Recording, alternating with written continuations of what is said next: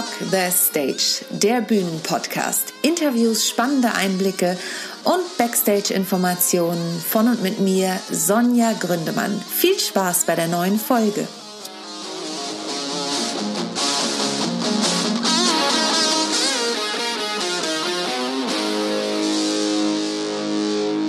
Und wieder eine neue Folge von Rock the Stage, der Bühnenpodcast. Von und mit mir, wie in der Ankündigung schon gesagt, Sonja Gründemann. Und ich mache mir im Vorfeld, bevor ich anfange, so eine Aufnahme zu machen, ja immer Gedanken darüber, worüber möchte ich dir heute eigentlich was erzählen. Und da ist mir das Thema Geschichten erzählen in den Sinn gekommen. Denn Storytelling ist ein ganz großes Thema, nicht nur im Business, sondern eben auch auf der Bühne.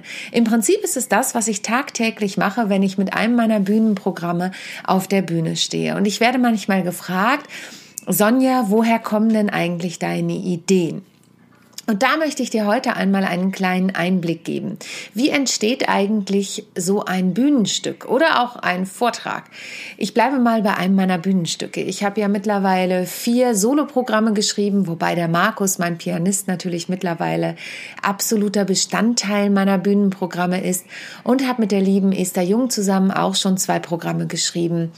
Äh, Backstage Women on Tour und früher mal, das ist auch schon fast zehn Jahre her, ein Stück, das hieß Und was ist mit? Anhand des Beispiels gerade typisch Frau und Alltagswahnsinn, das sind ja meine letzten Soloprogramme, mit Markus, also Duo-Programme sozusagen, Bühnenprogramme, ähm, möchte ich dir jetzt mal erzählen, wie ich da vorgehe. Und zwar ist es meistens so, dass tatsächlich der Titel als erstes feststeht. Also natürlich gibt es eine Idee, die schon in meinem Kopf vorhanden ist, ähm, in welche Richtung das Ganze gehen sollte. Bei Alltagswahnsinn war es explizit so, dass ich ja vorher noch das Stück Plötzlich Mama hatte und ich eigentlich plötzlich Mama nur ein bisschen umentwickeln wollte, denn ich habe festgestellt, die Zielgruppe, an die sich das richtete, ging gar nicht ins Theater, weil die kleine Kinder hatten oder sie waren gerade davor, ein Kind zu bekommen und haben so wie ich damals gedacht, mich interessiert das Thema überhaupt nicht und mit mir hat das sowieso überhaupt gar nichts zu tun. Ich werde alles komplett anders machen. Ja, und dann habe ich plötzlich Mama gespielt. Es hat riesen Spaß gemacht. Es waren auch die Zuschauer immer begeistert, die da waren. Aber so richtig funzte es nicht. Also dachte ich, okay, ich entwickle das weiter und saß in dem Fall auch mit Markus und seiner Frau zusammen und wir haben überlegt, wie können wir das Ganze denn nennen und das Ganze neu einkleiden. Und da kamen wir auf die Idee Alltagswahnsinn.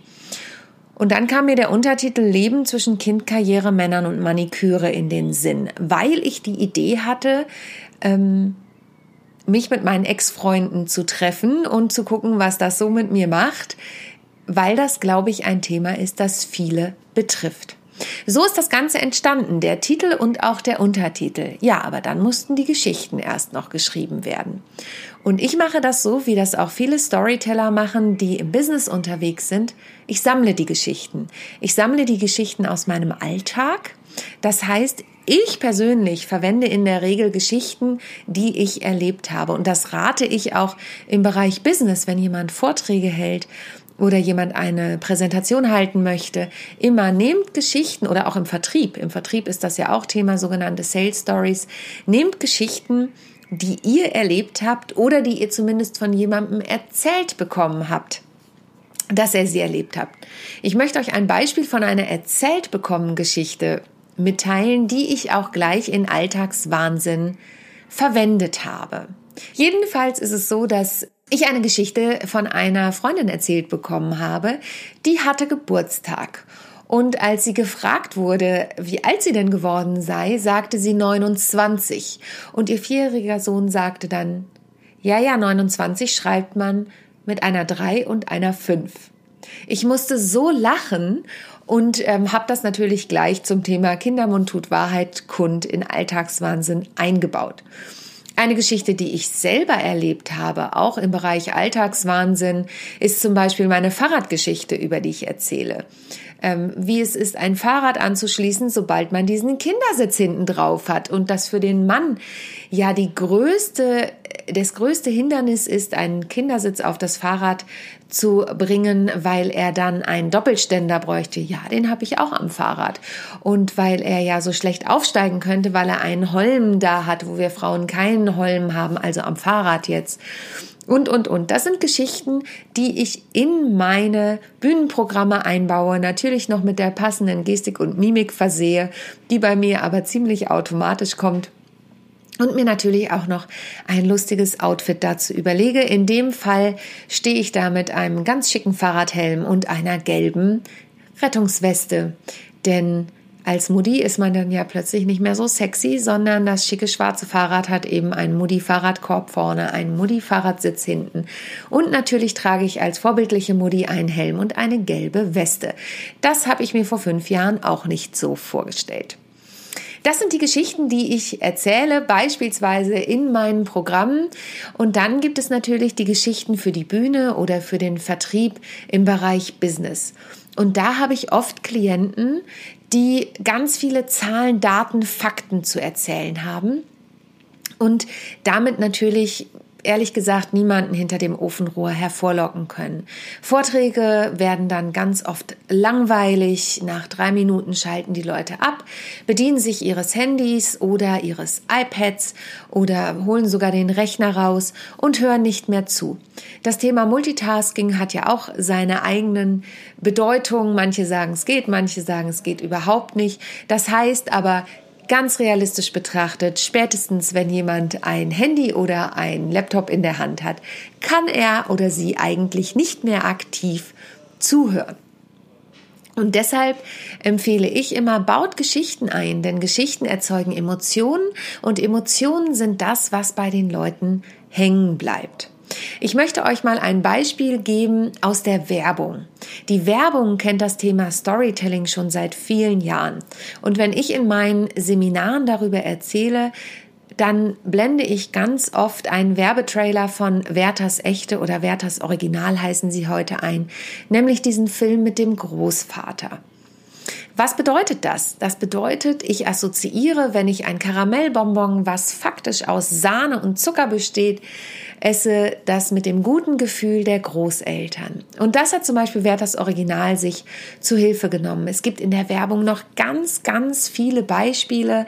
Wenn ihr euch erinnert an den Werbespot mit Manuel Neuer, wo er für Coke Zero Werbung gemacht hat und er so einen Schritt durch die ganze Fußballlandschaft in der Kabine mit den stinkenden, schwitzenden Fußballstars auf der Tribüne und, und, und. Und Sinn dieses ganzen Werbespots war es, dass übrigens unbezahlte Werbung, Cola Zero erreichen wollte, dass nicht nur Frauen das trinken, denn die wollten, die sollten ja die Cola Light trinken. Wenn ihr euch dran erinnert, gab es da mal diesen Kerl mit dem Cola Light Kasten, der halb nackt in das Büro kam.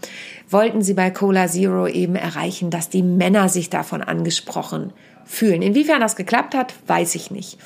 Aber es gibt eben viele, viele Geschichten, die die Werbung erzählt und die dann dafür sorgen, dass man auch immer wieder darauf zurückkommt, sich mit Emotionen an diese Geschichten zu erinnern.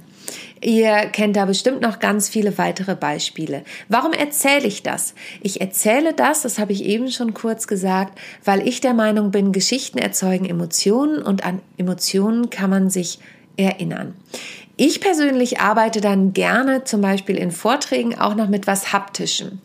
Als ich meinen letzten Vortrag vor dem Shutdown noch auf der GSA Winterkonferenz gehalten habe, das ist die German Speakers Association, der Deutsche Rednerverband, da habe ich zu meinem Thema Rock the Stage meinen Vortrag gehalten, habe den aber ein bisschen umgestrickt. Denn in der GSA sind ja schon viele Speaker die schon ganz lange auf der Bühne stehen. Also habe ich mir überlegt, ich möchte ein bisschen was zu mir und meiner Geschichte erzählen und natürlich da auch Rückschlüsse ziehen, die die Speaker für sich ziehen können. Und ich habe eine bunte Feder mitgenommen denn ich bezeichne mich selber oft als bunten Vogel. Und ich habe dann dieses Bild geschrieben, beschrieben, was es denn bedeutet, ein bunter Vogel zu sein. Nämlich, dass ich viele Facetten habe, dass ich viele bunte Federn habe und dass diese bunten Federn aber eben eins ausmachen, nämlich einen bunten Vogel und der fliegt in eine Richtung, in die Richtung Bühne. Und um das zu unterstreichen, habe ich auf den Tischen bunte Federn verteilt, die sich jeder mitnehmen konnte. Und im Idealfall denkt er, wenn er diese bunte Feder in der Hand hat, nicht nur an meinen Vortrag, sondern auch daran, dass er oder sie sich erlauben kann, bunte Federn zu haben. Und dass es nicht heißt, dass man einen Bauchkasten eröffnet und dass keiner mehr weiß, welchen Strang er ziehen soll, sondern dass viele, viele Facetten eben auch gemeinsam in eine Richtung und in ein Ziel laufen dürfen und dass man sich das durchaus erlauben darf. Das war meine Geschichte, die ich da erzählt habe. Natürlich noch viel, viele weitere Punkte. Aber für mich macht so eine Geschichte, und ich hoffe, das geht dir jetzt auch so. Ich hoffe, du konntest dir jetzt bei dieser Geschichte, die ich erzählt habe, auch was vorstellen. Sowohl bei der Geschichte mit dem Fahrrad und dem schwarzen Helm und der gelben Rettungsweste. Ansonsten guck gern bei meinen sozialen Medien nach. Da gibt's ein Foto davon. Oder du gehst auf meine Homepage www.typischfrau.de. Da findest du auch was dazu. Ähm, oder folgst mir bei Instagram oder bei Facebook. Da sind auch Fotos dazu. Und vielleicht konntest du dir auch was vorstellen unter diesem bunten Vogel mit den bunten Federn. Ich hoffe, dir hat das gefallen. Wenn du Fragen zum Thema Storytelling hast, dann melde dich gern bei mir. Ich gebe dir da gern noch weitere Tipps. Ich gehe bestimmt auch noch mal in einer anderen Folge darauf ein. Der wichtigste Tipp an dieser Stelle ist aber, sammel dir Geschichten aus dem Alltag. Schreib dir immer was auf, wenn du was erlebst wenn die Bahnen wieder voller sind, wenn du Leute beobachtest, wenn du irgendwo in einem Café sitzt. Die schönsten Geschichten schreibt nämlich das Leben.